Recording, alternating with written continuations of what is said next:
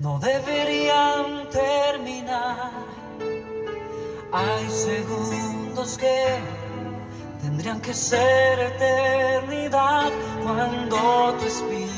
Hace poco me crucé con una palabra útil, hibernar.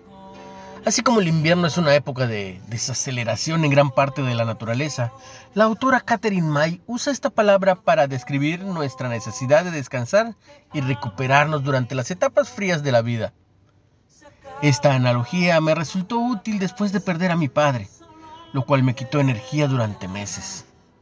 Resentido por esa desaceleración, luché contra mi invierno, orando para que la vida, la vida regularmente resolviera esto pero tenía mucho que aprender. La frase famosa de Eclesiastés que dice, hay momento bajo el cielo para toda actividad, tiempo de plantar y de cosechar, tiempo de llorar, tiempo de reír y de sufrir y de gozarse.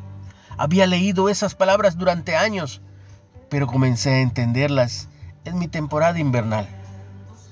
Cada momento tiene su fin y pasará cuando su obra haya completado.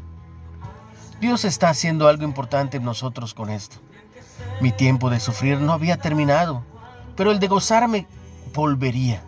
Tal como los animales, las plantas, no luchan contra el invierno, debemos descansar y permitir que haga su obra restauradora. Un amigo oró, Señor, ¿podrías hacer tu buena obra en Sheridan durante este momento difícil? Su oración fue mejor que la mía. Sometámonos a la obra renovadora de Dios. Una reflexión de Sheridan Boise.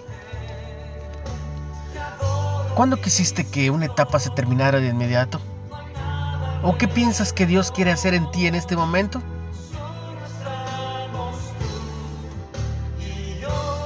Padre, gracias por usar cada momento para mi bien.